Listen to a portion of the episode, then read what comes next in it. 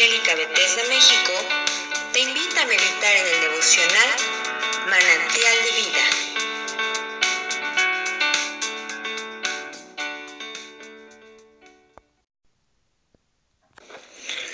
Zacarías capítulo número 14. He aquí el día de Jehová viene y en medio de ti serán repartidos tus despojos, porque yo reuniré a todas las naciones para combatir contra Jerusalén, y la ciudad será tomada y serán saqueadas las casas y violadas las mujeres, y la mitad de la ciudad irá en cautiverio, mas el resto del pueblo no será cortado de la ciudad. Después saldrá Jehová y peleará con aquellas naciones como peleó en el día de la batalla, y se afirmarán sus pies en aquel día sobre el monte de los olivos que está enfrente de Jerusalén, al oriente y al monte de los olivos se partirá por en medio hacia el oriente y hacia el occidente, haciendo un valle muy grande, y la mitad del monte se apartará hacia el norte y la otra mitad hacia el sur. Y oiréis al valle de los montes, porque el valle de los montes llegará hasta Asal. Huiréis de la manera que huiste por causa del terremoto en los días de Usías, rey de Judá, y vendrá Jehová mi Dios y con él todos los santos. Y acontecerá que en ese día no habrá luz clara ni oscura, será un día el cual es conocido de Jehová, que no será día ni noche, pero sucederá que al caer la tarde habrá luz. Acontecerá también aquel día que saldrán de Jerusalén aguas vivas, la mitad de ellas hacia el mar oriental y la otra mitad hacia el mar occidental, en verano y en invierno, y Jehová será rey sobre toda la tierra. En aquel día Jehová será uno y uno su nombre toda la tierra se volverá como llanura desde Jeba hasta Rimón al sur de Jerusalén, y ésta será enaltecida y habitada en su lugar desde la puerta de Benjamín hasta el lugar de la puerta primera, hasta la puerta del ángulo, y desde la torre de Hananel hasta los lagares del rey. Y morarán en ella y no habrá nunca más maldición, sino que Jerusalén será habitada confiadamente. Y esta será la plaga con que herirá Jehová a todos los pueblos que pelearon contra Jerusalén. La carne de ellos se corromperá estando ellos sobre sus pies y se consumirán en las cuencas sus ojos y la lengua se les deshará en su boca. Y acontecerá en aquel día que habrá entre ellos gran pánico enviado por Jehová y trabará cada uno de la mano de su compañero y levantará su mano contra la mano de su compañero y Judá también peleará en Jerusalén y serán reunidas las riquezas de todas las naciones de alrededor, oro y plata y ropas de vestir en gran abundancia. Así también será la plaga de los caballos, de los mulos, de los camellos, de los asnos y de todas las bestias que estuvieran en aquellos campamentos. Y todos los que sobrevivieren de las naciones que vinieron contra Jerusalén subirán de año en año para adorar al Rey, a Jehová de los ejércitos y celebrar la fiesta de los tabernáculos. Y acontecerá que los de las familias de la tierra que no subieren a Jerusalén para adorar al rey Jehová de los ejércitos, no vendrá sobre ellos lluvia. Y si la familia de Egipto no subiere y no viniere sobre ellos, no habrá lluvia. Vendrá la plaga con que Jehová herirá a las naciones que no subieren a celebrar la fiesta de los tabernáculos. Esta será la pena del pecado de Egipto y del pecado de todas las naciones que no subieren para celebrar la fiesta de los tabernáculos. En aquel día estará grabado sobre las campanillas de los caballos santidad a Jehová, y las ollas de la casa de Jehová serán como los tazones del altar, y toda olla en Jerusalén y Judá será consagrada a Jehová de los ejércitos, y todos los que sacrificaren vendrán y tomarán de ellas y cocerán en ellas, y no habrá en aquel día más mercader en la casa de Jehová de los ejércitos.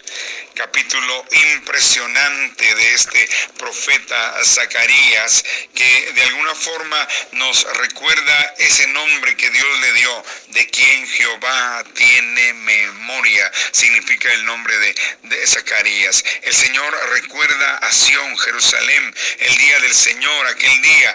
Mire lo que resume este capítulo en todo lo que ha pasado en este libro, este profeta junto con Ageo, son los que vienen con el pueblo de ese exilio y complementan la tarea de construir el templo en los tiempos de la dominación de Persia y de Grecia como potencias mundiales y los exiliados. Pero, amado pueblo de Dios, aquí hay una construcción del templo obstruida por la preocupación, pero el llamado es volverse al Señor y restaurar el templo que estaba arruinado. Y pero yo creo, mis hermanos, que para este día y para este tiempo, el llamado de Dios a reconstruir el templo, el llamado de Dios a ser saturado de su presencia y de su palabra, y el llamado de Dios a vivir en santidad, creo que se aplica claramente en este capítulo 14 de Zacarías, impresionante. Habrá, dice, el día de Jehová viene y en medio de ti serán repartidos tus despojos. El día de Jehová, amado hermano y hermana, en la Biblia dice que es un tiempo de juicio, es un tiempo de restauración. Aquí se refiere al tiempo en que Cristo volverá para juzgar a las naciones y establecer su reino terrenal.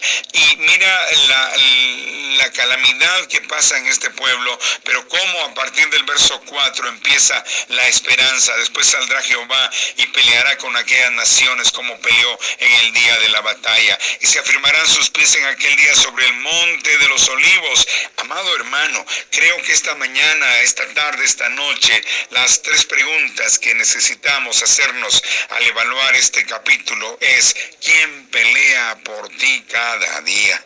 Número dos, ¿estás viviendo en santidad? ¿Le amas a Dios en alma, y espíritu.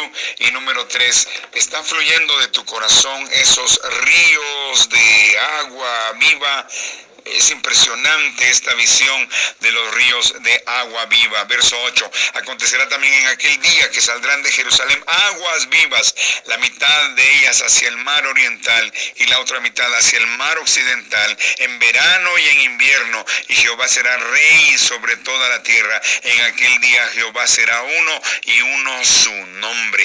Amado hermano y hermana, Zacarías llama a, la gente a volverse totalmente a Dios, a regresar al Señor. Y creo que podemos unirlo con Jeremías. Escudriñemos nuestros caminos y volvamos a Jehová, nuestro Dios, el cual será amplio en perdonarnos. ¿Quién pelea tus batallas cada día? Cuando eh, Pablo escribe a Timoteo, le dice, he peleado la buena batalla, he acabado esas tareas de la fe, he guardado la fe y me está guardada la corona de justicia. Y no solo a mí, sino a todos los que guardan, los que aman tu venida. Amado pueblo de Dios, creo firmemente que esta es la invitación para este día.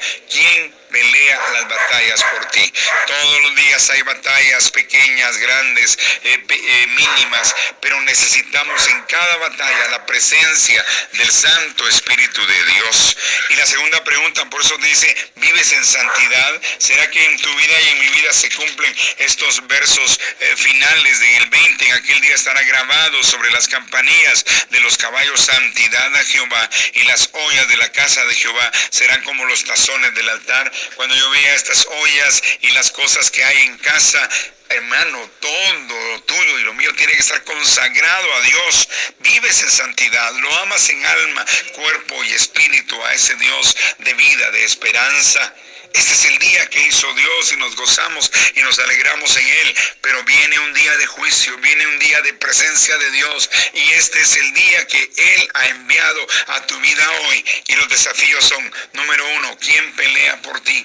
Sí, a veces creo que es el abogado, creo que es el médico, creo que es el vecino, creo que es el familiar con recursos, el Dios todopoderoso con su promesa de Génesis, Apocalipsis, va delante de ti, delante de sus hijos y de sus hijas como poderoso gigante y Él es su bandera y Él es tu estandarte y Él pelea por ti. ¿Quién pelea por ti? Número uno. Número dos, ¿estás viviendo en santidad? Deuteronomio 6, amarás a tu Dios con toda tu mente y la repetirás a tus hijos estando en el camino, al acostarte, al levantarte, escribirás en las puertas. ¿Será que ese es el ambiente en nuestra casa? ¿Será que yo le hablo a mi propia familia de Dios, de su misericordia, de su fidelidad? ¿O vivo una vida de religión nada más que en cuatro paredes me encierro a orar y a clamar y mi familia destruida? Número uno, ¿quién pelea por ti? Número dos, vives en santidad. Y número tres, esos ríos de agua viva corren por tu vida, corren por donde estás. Aquel día saldrán de Jerusalén aguas vivas. Y tenemos que ir rápidamente al Evangelio de Juan, el que cree en mí, como dice la Escritura, de su interior correrán ríos de agua viva. Juan 7:38 pero está hablando el Señor Jesús de esta, eh, la promesa del Espíritu Santo. En el último y gran día de la fiesta, Jesús se puso en pie y alzó la voz diciendo, si alguno tiene sed, venga a mí y beba. El que cree en mí, como dice la Escritura, de su interior correrán ríos de agua viva. Esto dijo del Espíritu que habían de recibir los que creyesen en Él, pues aún no había venido el Espíritu Santo porque Jesús no había sido aún glorificado. ¿Hay ríos de agua viva en tu vida este día? Ah, esta es una oportunidad para que revises, para que revisemos si esas aguas corren en tu vida y dan vida por donde vas, corren en tu casa y dan vida por tus hijos, tus hijas, tu cónyuge, tus familiares. Esos ríos de agua viva corren y dan vida en tu comunidad, en tu iglesia, donde Dios te ha plantado y estás dando fruto. ¿Quién pelea por ti? Número uno, Vives en santidad, en alma, cuerpo y espíritu, consagrado a Dios. Consagra las cosas más pequeñas de tu casa para el servicio de Dios. Y número tres y final, corren ríos de agua viva en ti este día. Padre amado, delante de ti este hombre, esta mujer. Aquí estamos, buen Dios, te pedimos perdón porque muchas veces hemos peleado con nuestros propios recursos, teniendo un recurso inagotable en tu palabra y en el precioso nombre de Jesús. Perdónanos porque no hemos vivido en santidad, buen Dios. Hemos vivido conforme a nuestra agenda mundana y carnal. Pero aquí estamos. Zacarías hace un llamado a volvernos totalmente a ti y este día nos volvemos a ti como hombres, como mujeres, como familias, en el nombre poderoso de Jesús. Y los ríos de agua viva que tú has puesto en nosotros por medio de tu Espíritu Santo que fluyan hoy para bendecir nuestra vida, nuestra casa, nuestros ministerios aquellos que están pasando el proceso de salud de su cabeza a sus pies, en el nombre poderoso de Jesús, como el Evangelio de Marcos dice en los primeros dos capítulos, sanaba a muchos de diversas enfermedades, incluyendo el COVID-19. Lo sujetamos, lo reprendemos y lo echamos fuera de este cuerpo de tu hijo y de tu hija, que es el templo y morada del Espíritu Santo de Dios lo pedimos, lo agradecemos, lo recibimos y lo confesamos en el nombre poderoso de Jesús.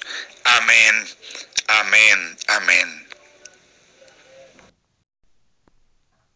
Si esta devocional ha sido de bendición para tu vida, compártelo con otros.